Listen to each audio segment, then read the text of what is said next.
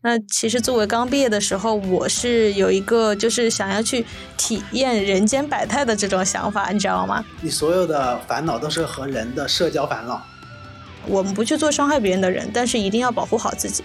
其实你有没有发现，其实我们所有的焦虑都来源于我们跟别人一样又不一样。因为你好像你有选择的时候，你的眼前只能看得到你可以选择的一些东西。当你什么选择都没有的时候，好像所有的东西都在为你挡敞开大门。我每走的一步都没有白走，它其实在后面的某个时候它会用上。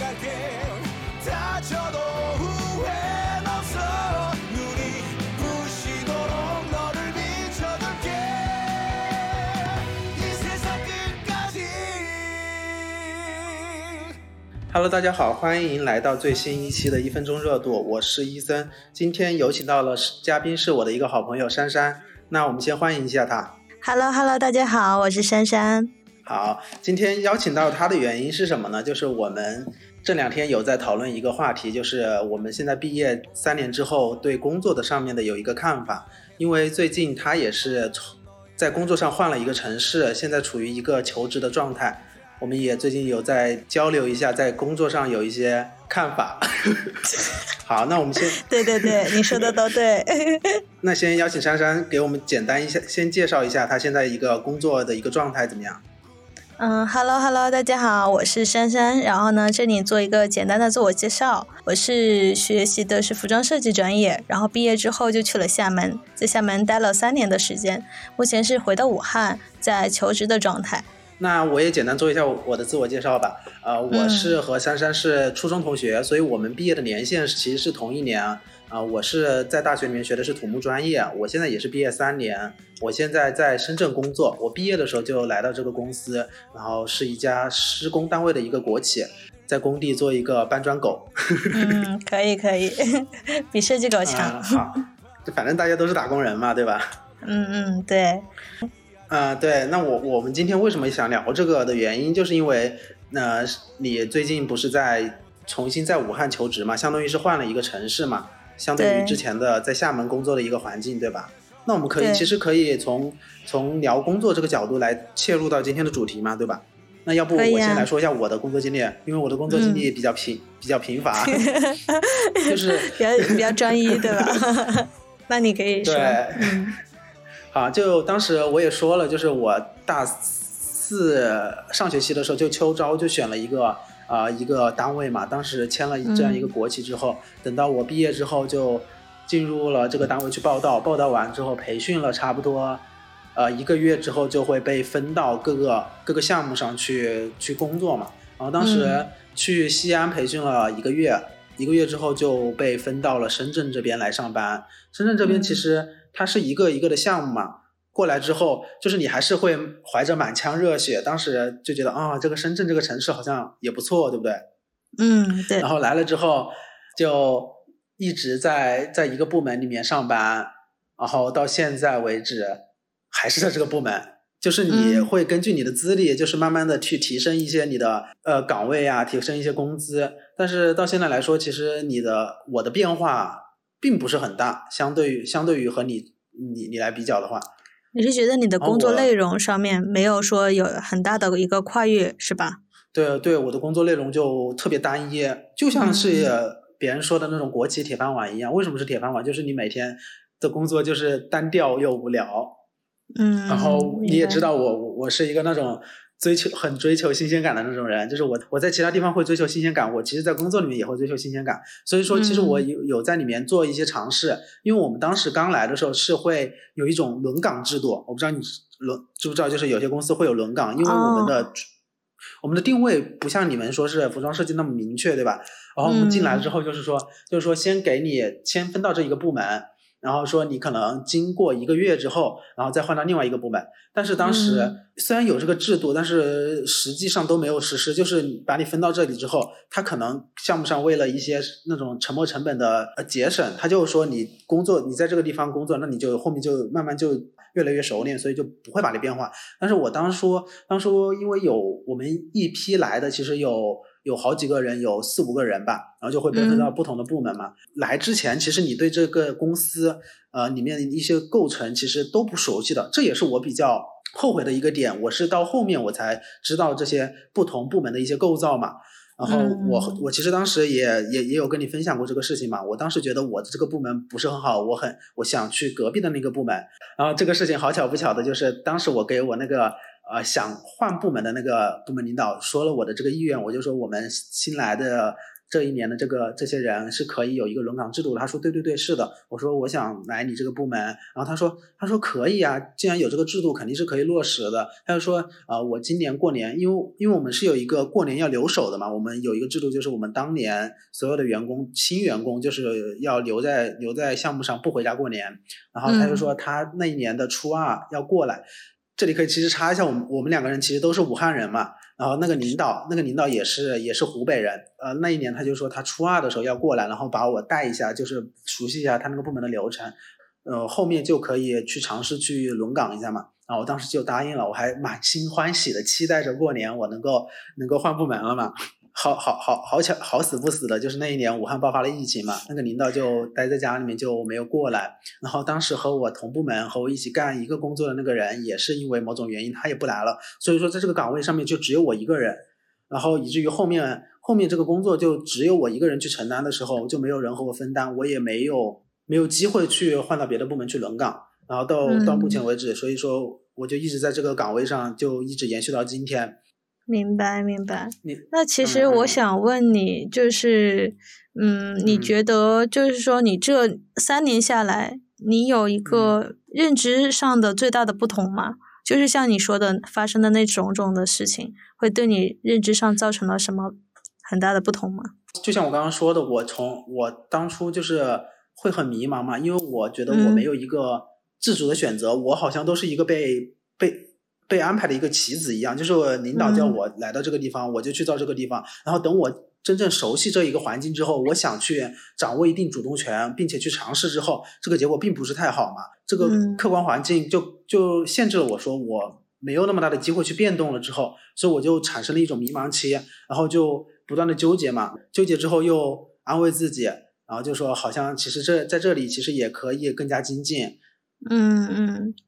干的干干的更好，然后就这样，就是这这就是我一个心态上的变化，从从期待到认清现实到迷茫，那其实就是，其实就是你会认为你本来就在职场上你是可以自己能施展拳拳脚的，但是后来发现其实更多的是一个服从，对吧？对我其实更多想想掌握自己的主动权去。在这个在这一个特有的环境，我我暂时无法改变的一个环境里面去做一些我更愿意去做的事情，更喜欢做的事情嘛，对不对？嗯，这就是我一个我一个现阶段的一个想法。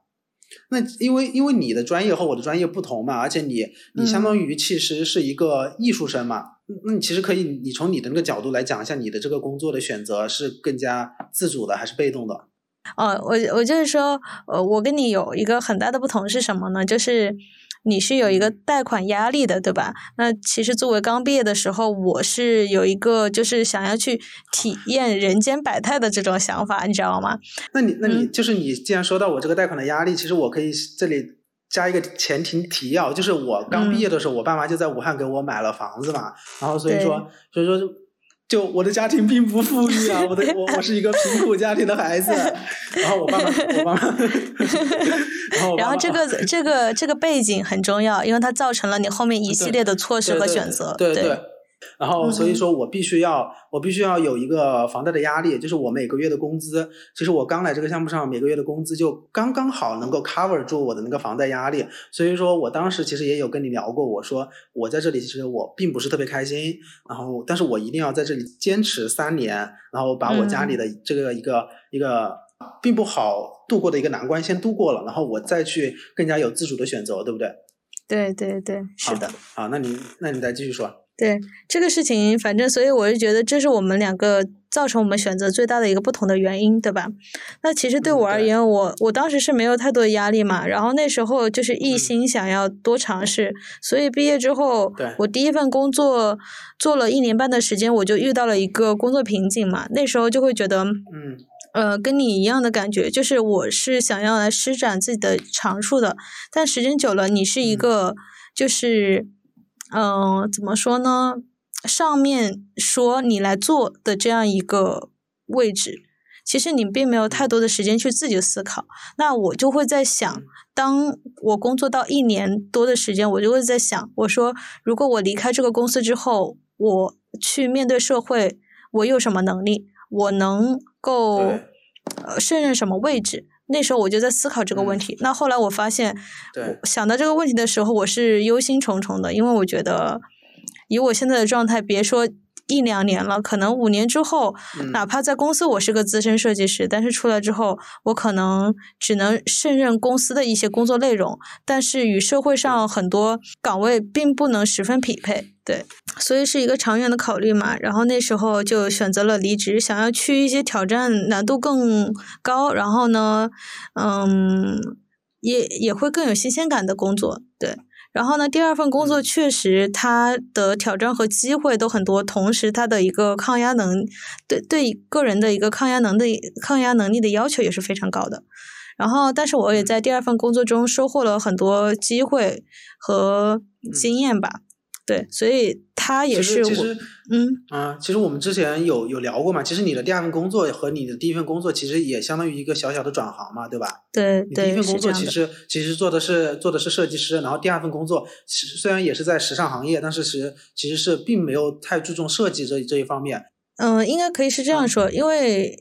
第一份工作是设计师，但是因为当时就相当于是在室内做设计，我会觉得有点闭门造车的感觉，所以第二份工作其会更面向于前期的品牌和后期的市场，然后呢，所以是对。自己一个空缺的一个能力做一个扩充，对，然后嗯，它虽然是一个转行，但是你这个转行的前提是你必须要有一定的设计基础和能力。然后你才能达到这个转行，所以所以第二次转行对我而言是其实是一个蛮好的选择，然后也导致为什么后面会敢于回武汉。其实原来在我看来，我是会觉得武汉的就业机会这么少，那我为什么不去大城市？然后我为什么我我要提前回武汉？回武汉之后我能找到跟我匹配的工作吗？能拿到我想要的薪资吗？但是当我两三年过去之后，我的。目标可能没有非常明确，说我一定要做什么行业做到死，但是呢，我很清楚的就知道，你把我丢到任何城市，我会有勇气，就是在这个城市上生存下来。对，其实就像你刚刚说的，你在换第一份工作的原因的时候，就是说你比较迷茫，你觉得你在你在那个公公司可能做的会比较好，然后出来之后。啊，你无法胜任在那个公司以外的一些工作嘛？然后也是也也加上你有一个新鲜感。其实我和你的性格真的非常像，我也是一个很需要新鲜感的人，而且我也是在工作中，我也我也考，我也意识到了我在现有的这份工作中有一些问题嘛。但是也像刚刚说的，我有一些客观原因。那我既然无法改变，我就只能在我呃已有的这个环境里面去更多的让我自己过得更加舒服一点嘛。对。然后就像就像你刚刚说的，就是。我觉得那是一种你出来之后还能胜任以外的工作，就是你需要有一个自我的一个核心竞争力嘛。然后我觉得这就是工作上面有一些比较重要的一些点嘛。那你觉得你你有没有在工作中就是有遇到一些重要的，或者是遇到的一些比较困难的一些难点？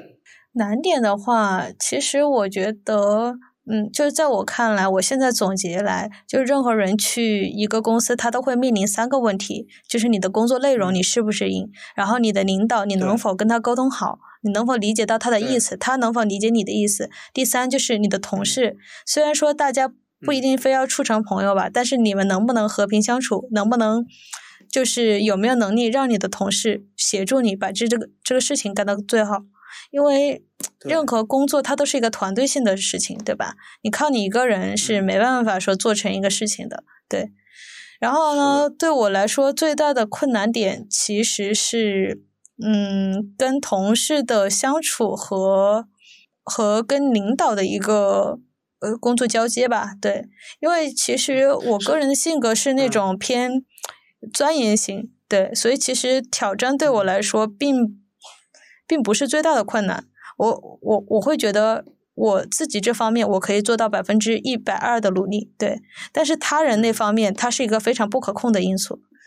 那其实，在这方面是我花费精力最多的一个地方，嗯，对对对，就是就是像你刚刚说的，你说的三点，我我就非常认可。就是第一个就是你的工作能力，第二个就是和领导的相处，第三个就是和同事的相处嘛。那我们可以先先说到工作能力这个事情。你说你的你对你的工作能力相当自信，我也我也觉得我相当认可你的工作能力，因为我知道你你对在服装设计和设计还有时尚这个行业方面，就是你非常有自己的看法，然后你的专业技术能力也也比较要强，然后你也愿意在这方面下功夫去努力嘛。嗯，然后说到我自己，我自己这边工作能力，其实你也了解，就是国企就是这种，其实就是一个萝卜一个坑。然后其实这个这个坑坑有多难呢？它呃真的一点都不难。我为什么会说我想去去换岗？就是因为我觉得那个工作，我觉得是更具有挑战性的。但是大家都能干，而且你干的东西其实都是差都是差不多的。你需要的这个工作工作技能、工作能力，其实它是有一个。看得到天花板的比较低的一个水平的，就是你只要去用心、去认真去做的时候，就不会有太大问题。对于我来说，其实也是更多的是相当于是一个。去一个新的环境，去和领导相处，去和同事相处，比对我比较困难的。然后想想到就是跟领导相处，我突然想到之前工作上遇到的一件事情。嗯，之前我记得那时候我已经工作一年了嘛，然后当时也有新的一批实习生进来，其实，然后我就回想到我以前刚开始工作的时候，就是懵懵懂懂，啥也不知道，非常单纯。然后当那些实习生进来的时候，我就会觉得，嗯，当别人有需要的时候，我就主动去帮别人解惑或怎样的。但后来会发现，你跟别人解惑了，别人不一定会领情，会觉得。这个人好啰嗦或怎么样的，但是，然后呢，我就会想到是，啊，我把他们是不是想的太简单了？其实他们跟我三年前的我已啊，不是跟当时一年前的我已经不是同一批人，你知道吧？然后，然后呢，后来发生了一个什么事情呢？就是我们设计师他面临结婚，然后呢，当时。呃，他结婚的时候就有邀请到我们部门的很多人，但是因为我跟设计师的平时关系一般，但我看其他人平时关系也一般。然后呢，但我没想到是后面他们去参加婚礼之后，我得知设计师并没有邀请我，但是其他同事都有邀请。然后呢，我就很不理解这个事情，但后面我又得知别人都送礼了。包括实习生，而我并没有任何认，对我我并没有对这个事情有任何的认知，你知道吗？我就想说，别人邀请我了，我才能送你吧。但其实其他的同事他们都主动送了，然后我就发现我对于这一点上真的是非常的不敏感，就会觉得，可能就是没有别人就是处事这么圆滑吧。应该说这一部分是我的一个嗯，怎么说？比较薄弱的一个点，就是职场上的一些人情世故嘛，对吧？对对对。你记得我之前也跟你分享过一个我在工作上遇到了一个类似的经历。嗯。就是我们我们部门的部长嘛，当时我们那个部长好像是儿子出生了嘛，然后当时他在家里那边请假，请假回家了嘛。后来有一天晚上，他就他就说他就。他来项目来项目之后，就是也要请所有同事去吃饭嘛。就是我我们那边观念就是，就是你你要去吃人家的饭，你就相当于是要给人家送礼，就是。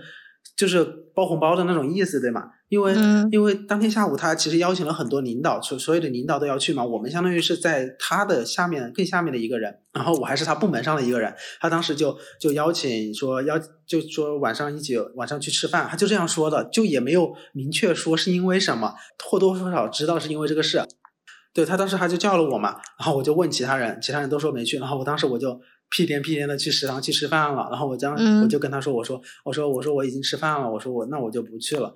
然后当时就很纠结，因为因为我也不是一个大大咧咧的人，就觉得这是一个小事。我我又是那种心思比较敏感的人，然后我又觉得人家邀请你了，你说你是别的部门的人，你不去，我觉得还好。然后你又是他唯一一个部门的人，然后你又不去，然后其他领导人都去了，然后其他一些有身份有地位的人都去了，然后你不去，可能就不太好。然后我当时这个事情就一直埋在我心底。呃，我那一年就是休假回家的时候，我跟我妈讲了一下这件事，然后她就说：“她说你这你这孩子真的是不会不会来事什么什么，你就应该去，然后还应该给他们给他包一个红包，就是给他发过去。然后这就是这就是你你工作了之后要要做一些这种人情世故嘛。”嗯。然后我妈就就当时就给了我一套衣服嘛，叫我去送给他。对于送礼这方面，我也觉得很很尴尬，对吧？对，很尴尬。你照理说，你去给别人送礼，其实是一是一件你你占主动的事情嘛。我尴尬点就在于说，我去送礼，好像是为了讨好别人，然后也不知道去怎么开口去有一个冠冕堂皇的理由去送给他。我妈就在家里一直教导我，然后我下定决心，我就说好好好。然后那个时候来了项目之后，我就就还你还要去找一个只有他一个人的 机会去给去给他一张，对，就很难。就你就想，为什么送礼会这么难？你又要。顾虑这又要顾虑那，对，因为我们本身就是尴尬体质，就其实挺难踏出那一步的。对，然后当时当时就终于在有一天晚上，已经来上班来了好几天了。有一天晚上看到他一个人在宿舍，就立马就拿了拿拿着那件衣服，然后就冲到他宿舍。我说我说部长，这是这是我上回去给你带的一件衣服，就送给你。然后我啥话也没有说，我也完全没有提那一件事情。我给了他之后，然后我就出来了嘛。然后他可能就说了一句谢谢啥的。然后我就觉得很尴尬，我也没有明确说送那个衣服的呃原因是啥。我觉得他应该明，他应该懂吧？成年人之间这种这种 这种默契，他应该懂，是吧？是啊，就比如说会来事的人，就是在这种场合就会很会为自己加分，对吧？像我们就是会很恐惧这种场合，会觉得不知道该怎么吃好。对，而且而且你身边和你和你一起进来的人。就会有同辈压力，他们就可会来事了，就是在领导面前那种各种拍领导马屁。咱们脸皮还是太薄了。对，咱们我我觉得我们脸皮要厚一点，我们早就不不是处在今天这种尴尬的境地了，对吧？对，走上人生巅峰了就。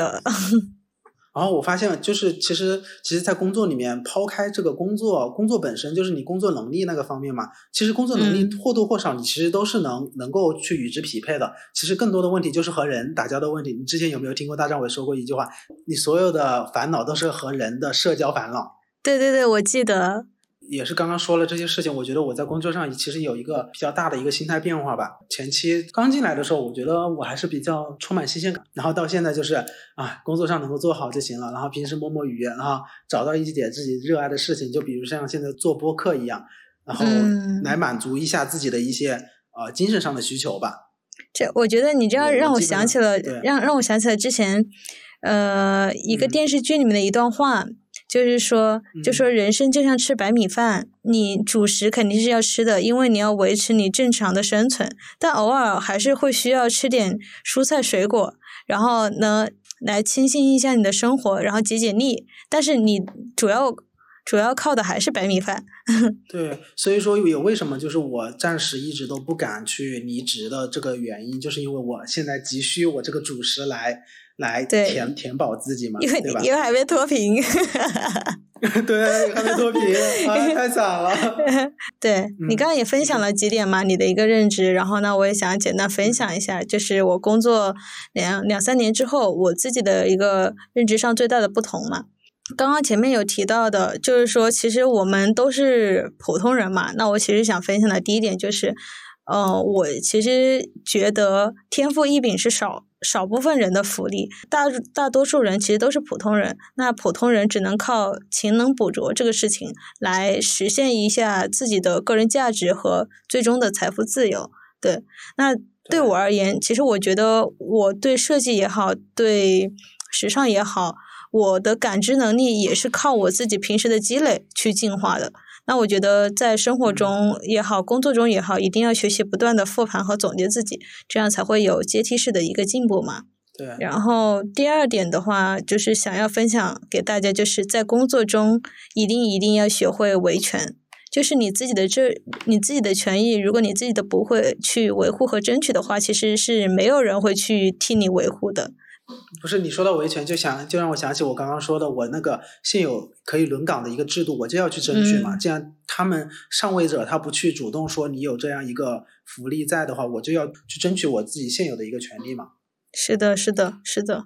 因为职场其实就是一个大的呃修罗场，其实也不是说大家一定要去争或抢什么的，而是你自己好的部分你要学会表现出来，让别人看得见，那别人看得到才会想到你。那这样你才会有出人头地的这一天嘛？对，然后你刚刚说的那个权益是，就是让别人看到自己的闪光点，或者是我还能做什么嘛？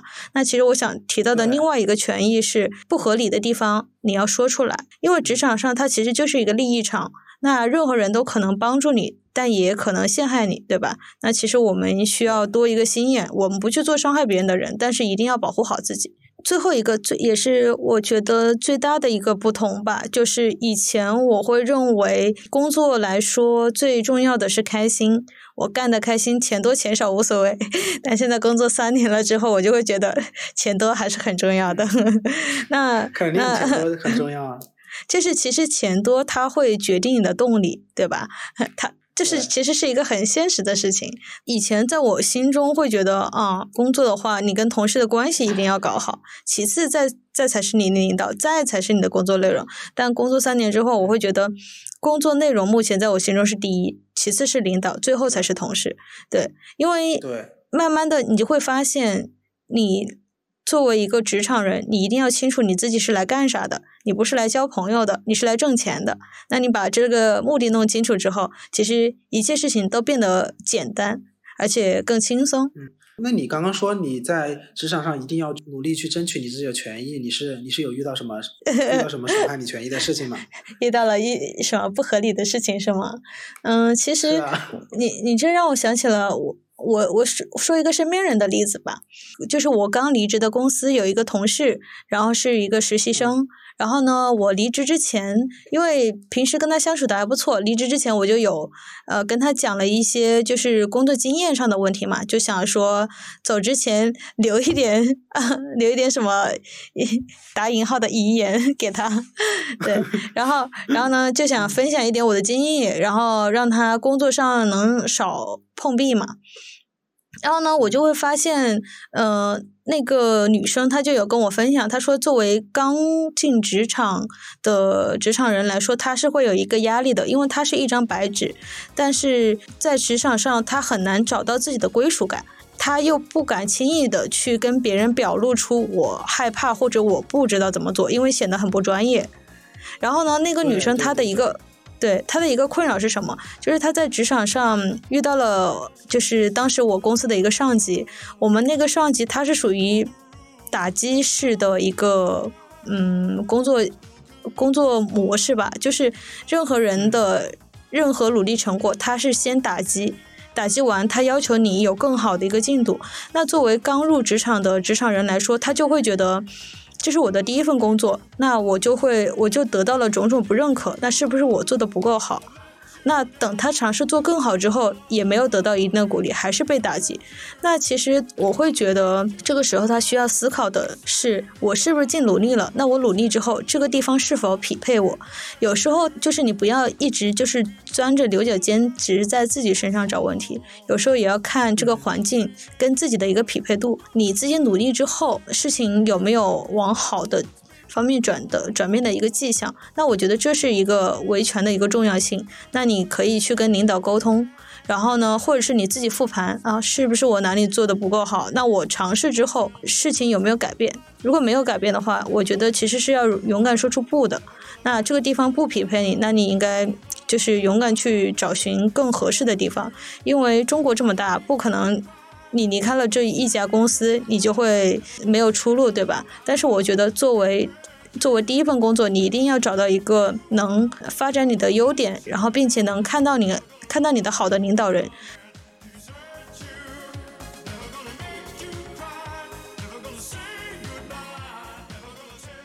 那你觉得，你就是你工作到现在为止，你有没有一些小的工作经验，或者是一些具体的一些一些心态上的变化？如果说，嗯，有什么想要分享给现在在职场上打拼的年轻人的话的话，我觉得更多的也是分享给自己吧，自己未来生未来职场中还可能会遇到一些情况的一些一些预设的一些一些小技巧。嗯，明白。其实你说的那种预设，我自己的一个办法就是，就是越来越频繁的去复盘和整理自己的工作。就是我只要有一有空下来，一空闲下来，我就会，嗯，拿起电脑就开始罗列我最近的工作大概是怎样的，有什么更方便的办法，然后呢，马上把它归纳整理出来。尽量缩短我下次去找他的时间。对，这是我自己一个变得更高效的办法。另外一点就是把解决办法。嗯，当做最重要的目的吧。就像以前我们刚开始工作的时候，可能会花长达一两个小时，或者是好多天去抱怨一件事情，对吧？但花在解决事情上面的时间可能很少。但是工作久了之后，你就会以解决为目的。我这个事情我还是遇到不爽的，我还是会去抱怨，但是抱怨的时间会缩短，然后会马上进入下一步，就去解决。解决完之后翻篇，然后下一件事情。但是我觉得，嗯，这样这是需要一个刻意练习的。你经过一次一次的事情发生和面对，你自然而然你就会告诉自己要走出来。就是对对对于我来说，我也是也是有几个方面。就是第一个就是还是在工作能力上面，我我我觉得很多时候你进到一个公司，其实你其实要分清楚到底是这个公司带给你的什么，还是你带给这个公司的什么。就是你自己能够掌握一些东西，你你是你是靠这个平台，还是这个平台在在靠你的一些技能或者是水平？这个一定要要认清哪些东西是自己的，你自己的核心竞争力是什么？然后这个是要前前期一定要要先抓住自己的定位的一个东西。然后再一个就是刚刚你说的，你说的我们很之前很多时候都是在在花很长的时间去抱怨嘛。像对于我来说，就是我会花很长时间去自我迷茫，去探索我的这一个价值点，我能够放在哪里去更好的实现我的一个价值。嗯，然后我就想说，我一定要明白明白自己现有的处境是什么样的，我在现有的处境里面，更多的能够发挥自己的哪些长处，把哪些自己的缺点更多的去暴露出来嘛，然后暴露出来之后，再对症下药的去解决嘛，而而不是一一直在对自己内耗。然后这种内耗一直往复，一直往复，其实是很消磨时间和消磨自己的精力的嘛。然后对对对对，最重要的就是一定要去要去要去实践。你有你有什么新的想法、新的新的新的主意的时候，一定要赶紧去行动，而不是一直在脑海里面去去设想。这一点很重要。就像就像我现在去做播客这件事的时候，我之前一直有设想，我一定要做一个什么东西出来，然后到后面立马去做。先不管你这个质量怎样。但是你做出来这一步，我就觉得是其实是很难得的。是的，是的。然后在第三个方面，就是还是那个最大的一个问题，就是和人相处的一个社交问题。因为我我也之前有跟您说过，我我们同期进来的一些同事，他或多或少职位，因为他的部部门不同，他的职位和他的部门里面的人员调配问题，他的职位慢慢的可能有些比我高，然后和我们同期进来的有些人也选择了说离职去寻找自己更好的一个职业方向。嗯，我在这里是不是更好的一个选择？因为这个客观环境，我不得不在这里。那我现在这条路，就这条路暂时是不通的，那我就只能说，在我现有的环境里面，看到这些和我同期进来、已经慢慢往上走的那些同事，我的心里的这个预期的这个差距是怎么去去抚平的，对吧？就像我之前和你分享的，我也不断在告诉自己的一句话，就是你一定要分清楚，就你一定要分清楚哪些是你的事，哪些是别人的事。我自己的工作，我自己的一个实际的一个条件，我该怎么样去匹配这个这个节奏去走？我觉得一定要掌握掌握好自己的节奏，而不是说看到人家在在做什么，我就说啊我没有做，我很焦虑，我也要跟着他做。然后别人家去玩的时候，我也跟着一起玩。这就像我们在上学的时候，我会遇到这样困境：别人在学的时候我在玩，然后别人我在玩的时候别人在学。就大家这个节奏一定要是自己自己把控好的。其实你有没有发现，其实我们所有的焦虑都来源于我们跟别人一样又不一样，对吧？所以我之前就是不是有推荐给你那个江 Dora。的 B 站视频吗？我记得他那个我有我有在看，对他有句话我印象很深刻，就是他说，其实每个人他都有自己的步骤，不管你是多少岁，你有你都有自己的一个节奏在那里，所以其实有些人是二十岁。他就到那一步了。有些人需要三十岁，有些人需要四十岁。其实你没没必要跟任何人去做比较，因为你们的一个轨迹和节奏是不一样的。你只需要在自己的轨迹里面去做好自己的每一步就好了。对对，就是这个节奏问题。就像我之前也有一直在跟你抱怨的，就是我说我说我现在年纪越来越大了，就就就总感觉九八年的小伙子，我这个九六年的老姐姐都没有说年纪大。就是就是我会在我二十二十二岁的时候，我就会有年龄焦虑。我就说，别人二十二岁可能就已经在不断试错，不断去做一些自己想做的事、想尝试的事情。但是我到现在如今为止已经二十四岁了，我可是你有钱，你还有房。好好，这个这个这个这个，那我就 默默接受接受了，好吧。然后我就会觉得我困在这样一个一个环境里面，我很焦虑。我是对我自己的年龄焦虑，而不是对别人的一个年龄焦虑。我总觉得我应该在这个年纪去做更多不一样的事情，去尝试更多的事情。然后后面我们有也有在互相开导对方，就说一定要找准自己这样一个节奏嘛。我我就安慰自己，我就说啊，我现在二十四岁，我已经有房了。我那些比我貌似混得好的同事，他们还没有房呢。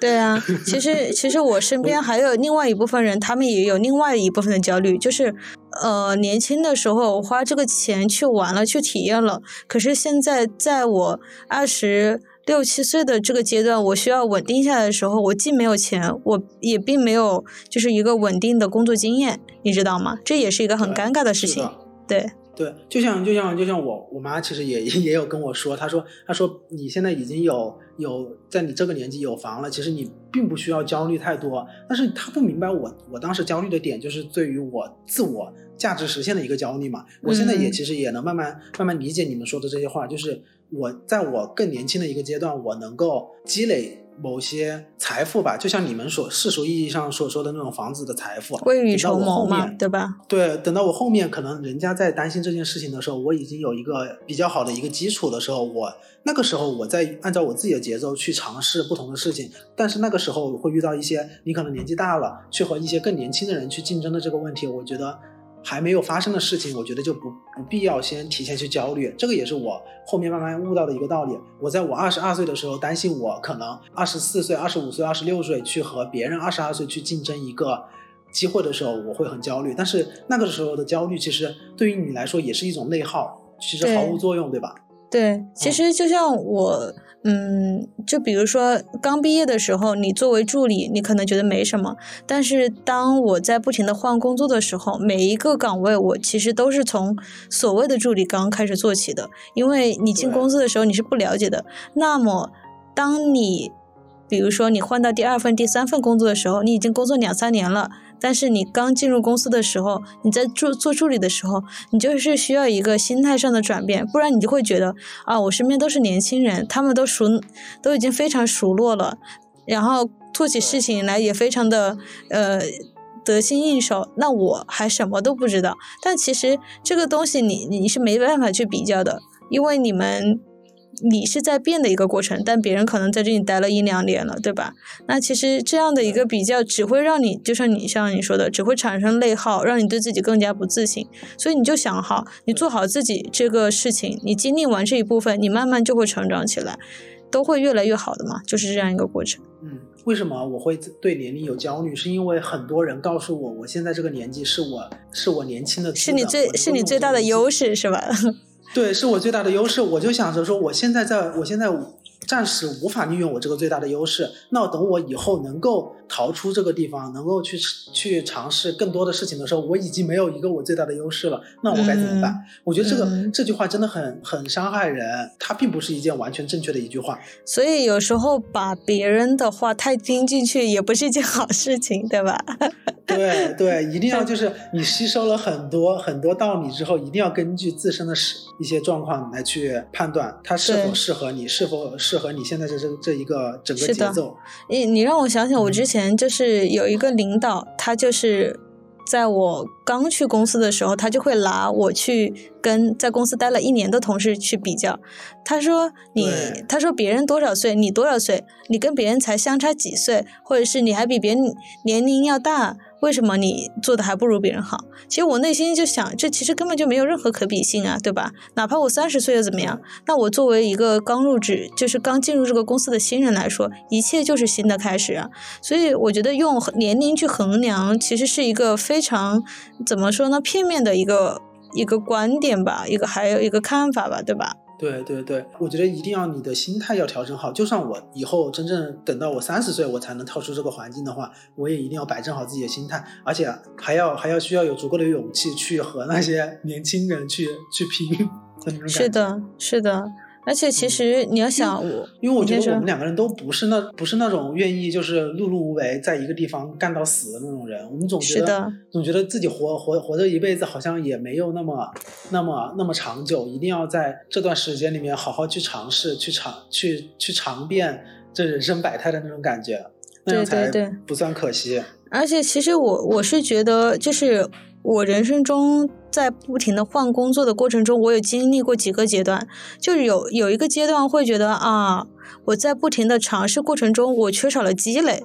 然后当别人可能成为了专家，但是我只是在一个维度上的扩充，我深度上没有别人行。但是在另外再往后走一一个阶段，你就会发现，哎，我我每走的一步都没有白走，它其实在后面的某个时候它会用上。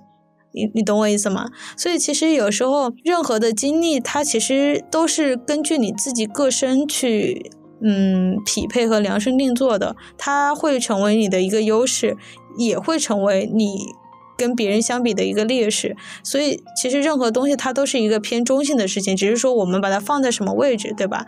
就像我们当初学英语的时候，一个单词把它独立开来，它是其实没办法去解释它的一个意思的，它必须在一个相应的语境里面。它才会有赋予相应的意思嘛，对吧？对对对，就是就是因为我们现在的环境也不一样，就像你刚刚说那个英语单词在不同的语境里面的一样，我们两个人的经历也不能完全的去匹配到所有人的经历，我们只能说在自身的这个经历下找到最适合自己的一个对工作的上面一个态度，嗯，然后自己人生这个对工作上面的一个轨迹的一个节奏。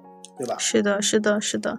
我觉得就是，而且要根据性格来定。比如说，有一部分人他就是愿意精工一行，然后一直做到非常的深入，就是所谓的匠人精神嘛，对吧？那另一部分人他可能就是想要去探索这个世界，所有他好奇的新鲜的事物。那他可能他没办法成为一个领域的专家，但是他觉得过得心满意足，那也我觉得也无妨，对不对？其实你会发现，哪怕我现在工作了今年第三个年头，我还觉得好像一切才刚刚开始，一切我才刚刚懂得，刚刚认知。你你有没有这种感觉？对。嗯，我有我我现在不是也是相当于是第三年嘛？我现在也是一个新的心态的一个变化，就是我感觉我可以现在从零开始打破自己，就是我能够在工作上心态更加的好，完成已有工作的状态下，我真的能够更好的去投入到我自己热爱的事情上，而且我现在找到某种我热爱的事情，我觉得能够反映到我的工作里面，我的工作都会有时候干的就更加有有力量那种感觉，是吧？嗯，对。其实我也看到你，你一个很大的变化，从之前的焦虑，然后我们在想办法怎么改变现状，到后面你可以自己活得很自洽，然后呢，开始去。真的落实你感兴趣的事情，因为其实你是一个非常谨慎的人嘛，然后任何事情你都要去衡量、去计算这些里面的利弊得失，然后你再去做，对吧？那我觉得你现在能愿意愿意去勇敢的踏出这一步，其实说明这几年来说，这个积压是有用的，这个积压说不定是一个动力，我我是这么理解的，对。对，就像你说的，我是一个会去衡量事情的一个人。我觉得我真的是这样。这个衡量的底色，我我觉得来源于我的没有安全感。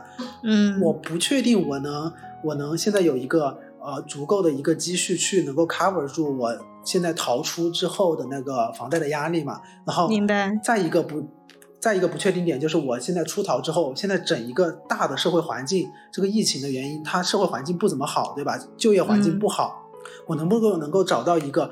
至少不说比现在好，能够和我现在持平的一个工作薪资，我觉得这也是我不确定的，所以我我我只能说我要不断的去积累，积累到觉得到的我到的那一个度，但是我那一个度现在没有一个确定的数字，所以我只能说我接受我现在的环境，然后利用好里面好好的资源、空闲的时间去做一些别的方面的一些。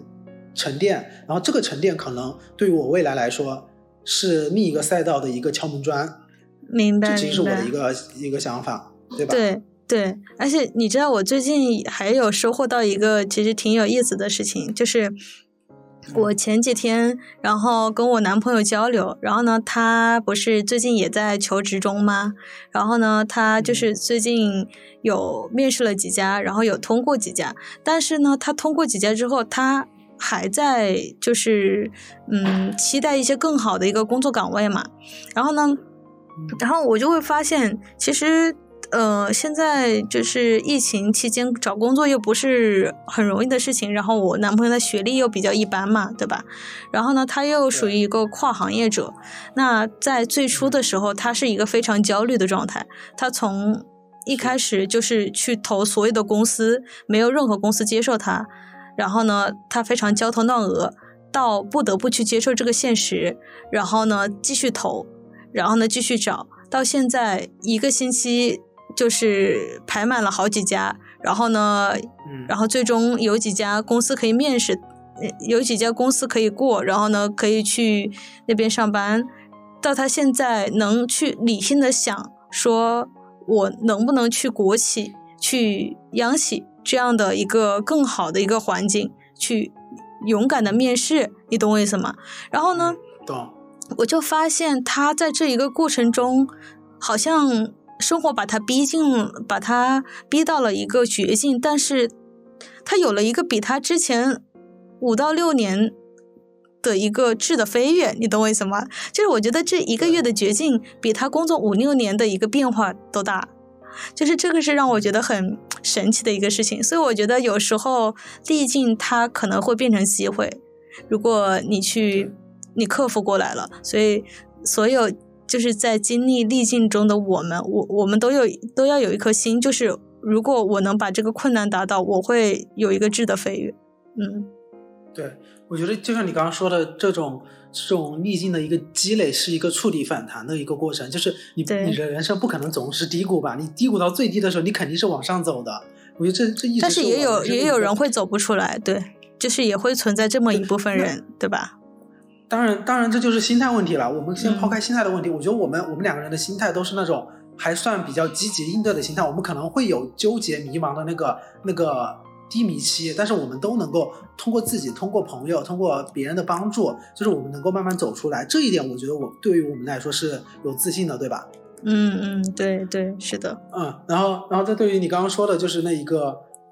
找工作的事情，就是你也之前有给我分享，就是他从最开始的不愿意尝试去找那些没有接触过的工作，我觉得很很，我觉得这也是可能我未来会面临的一辞职之后的一个一个困境吧。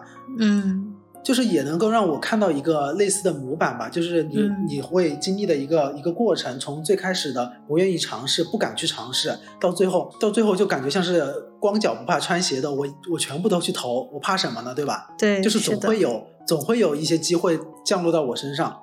不可能说是所有，而且而且我觉得就是有时候你经历了这些历境，你克服了这个困难之后，就像你说的，我已经什么都不怕了，我反而敢往更高的地方去想。就以前会觉得就是畏手畏脚，我什么都不敢想。但是当我已经经历了最差的事情，我就想说，我都这样了，我什么不敢试？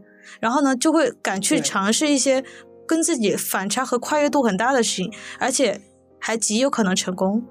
就是因为你的心态已经非常放松了，所以极有可能成功。对，嗯，对，就感觉像是你的眼界被打开了吧？就是你在你你在最最底下的时候，你才能看得到上面还有更多不同的可能。因为你好像你有选择的时候，你的眼前只能看得到你可以选择的一些东西。当你什么选择都没有的时候，好像所有的东西都在为你挡敞开大门，就看你愿意往哪个门里去走的那种感觉。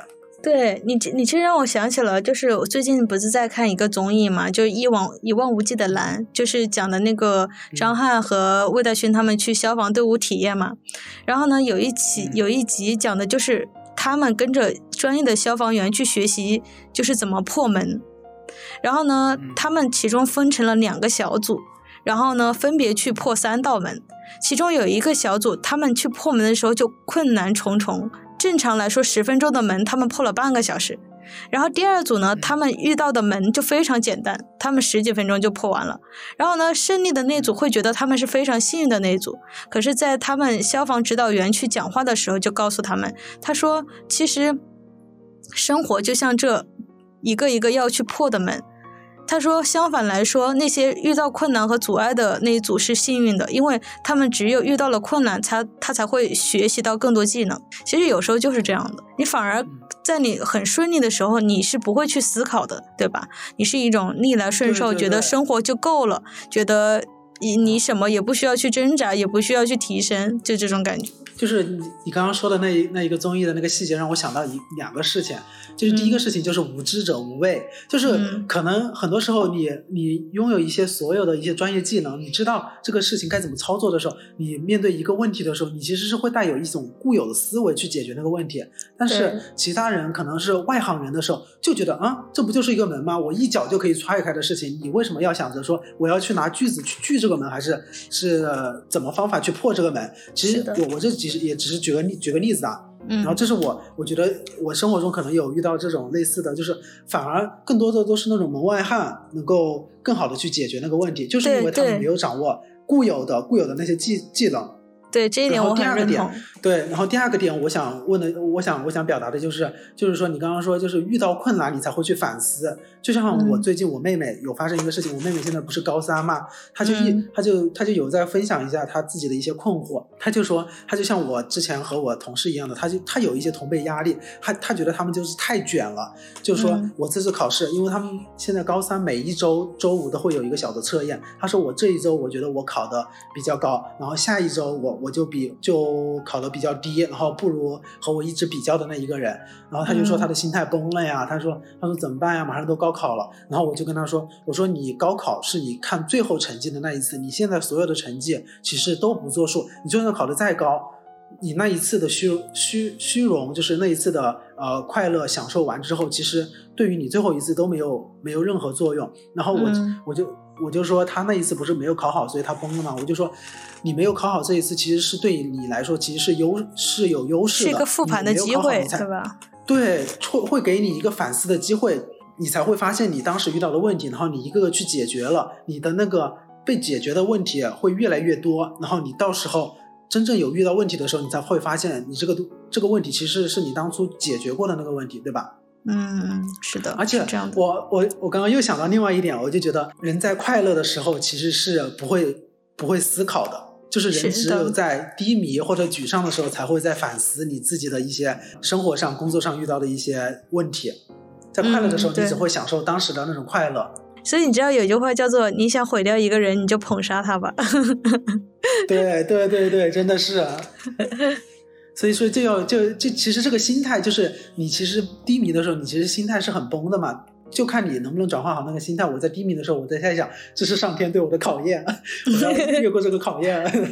对，就是其实就是多动脑筋嘛，对吧？就是你不要懒，什么都懒得想，什么都参照别人的，然后。然后什么都不去思考，那这样的话，事情就会变得其实也没有任何惊喜或者任何改变可言，对吧？因为你本来就是按照别人的做，那其实也没有什么叫什么新的东西会出现。我觉得大家都还是因为这个世界的规训已经很明确了，大家都有一套固有的模式在生活，感觉你就是一套一套已经编好的程序里面，生活就在把你推着往前走嘛，像一眼望得到头的那种感觉。对，所以说，我所以说，我觉得还有一点就是，一定要抓住你能够表现的机会，那种你愿意，甚至你能够做点什么的场合，你一定要去尽力去表达，一定要主动去表达，而不是最后慢慢沦为一个那个畏畏缩缩、畏畏缩缩，等你越来越后面、越来越后面，就变成那种呃畏缩的老油条，真的就是你只能你只能熬在这里的那种感觉。是的，我觉得就是像你说的。就是在自己就是能发光的地方，尽量的去发光发热，让别人看到。然后第二点就是有能力的同时还能虚心请教，这都是需要我们去慢慢往这个方向去靠的。一定要一定要虚心请教，一定要不吝惜把自己的地位放低一点，但是也不要太过于谦卑，贬低自己。对，其实是我们说，我们嘴上说起来挺容易，但这个真的需要你通过实践去一步一步找到那个恰到好处的点的。